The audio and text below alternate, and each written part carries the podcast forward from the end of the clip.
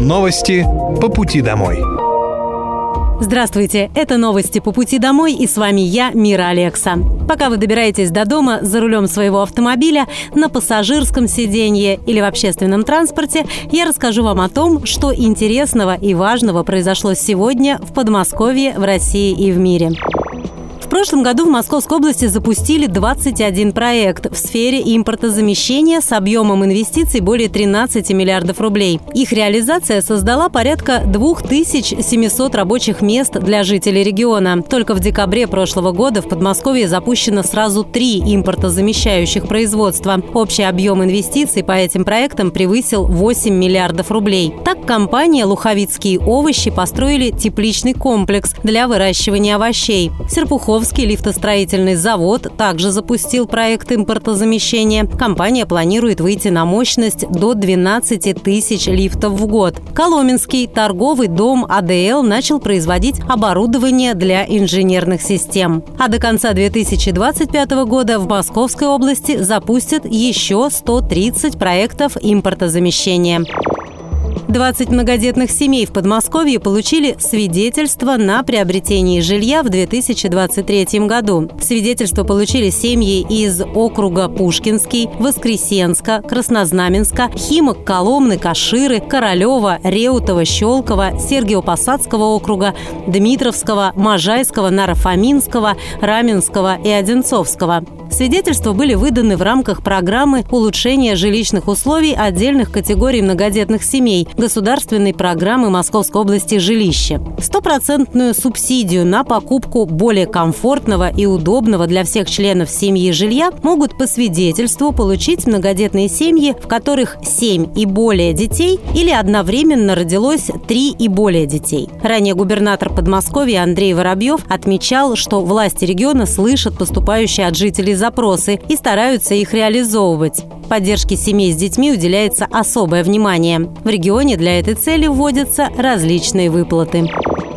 Специальная военная операция по защите мирного населения Донбасса продолжается. На Купянском направлении российскими войсками нанесены артиллерийские удары по скоплениям живой силы 14-й механизированной бригады ВСУ в Харьковской области. Уничтожено до 20 украинских военнослужащих, боевая бронированная машина и 4 автомобиля. На Краснолиманском направлении потери противника за сутки составили более 40 украинских военнослужащих убитыми и ранеными. Бронетранспортер и три пикапа.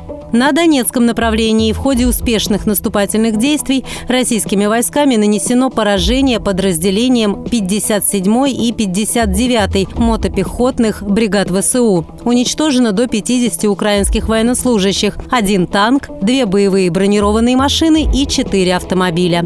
Ударами оперативно-тактической и армейской авиации, ракетных войск и артиллерии поражены два склада ракетно-артиллерийского вооружения. Истребительной авиации ВКС России сбиты три самолета Су-25 воздушных сил Украины в ДНР. Средствами противовоздушной обороны за сутки уничтожены 10 украинских беспилотных летательных аппаратов.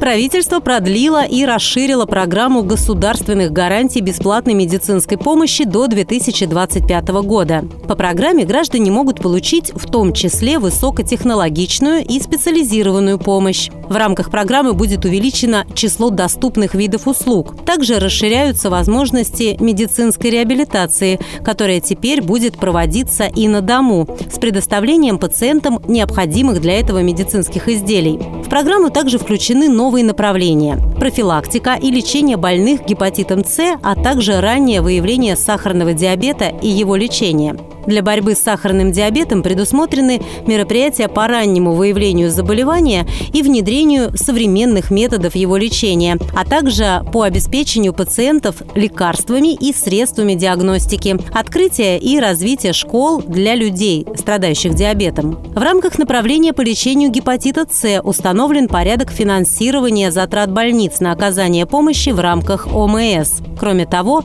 профилактика распространения болезни включена в перечень мероприятий по профилактике заболеваний и формированию здорового образа жизни.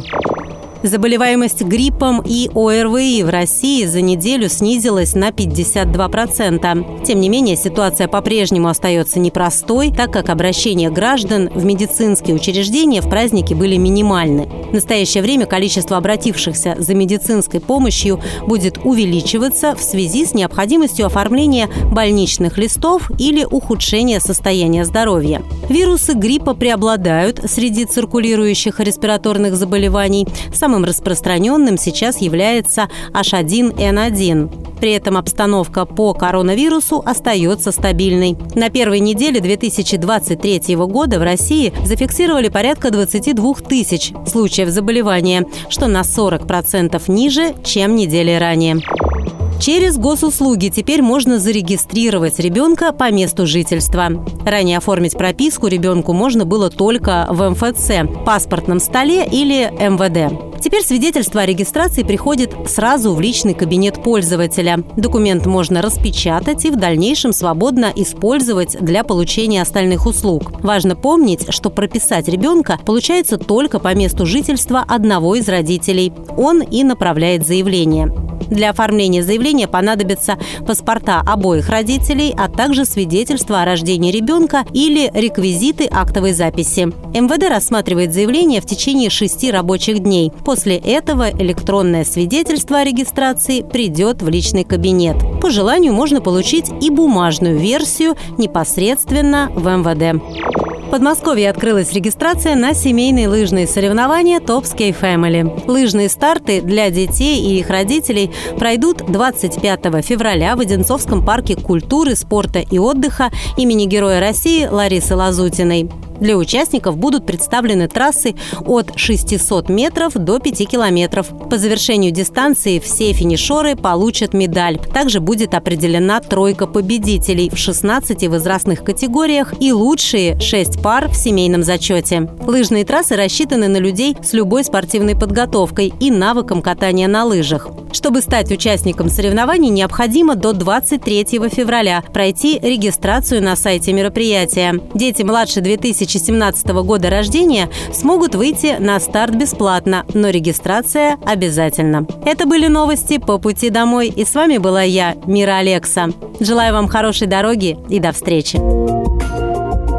Новости по пути домой.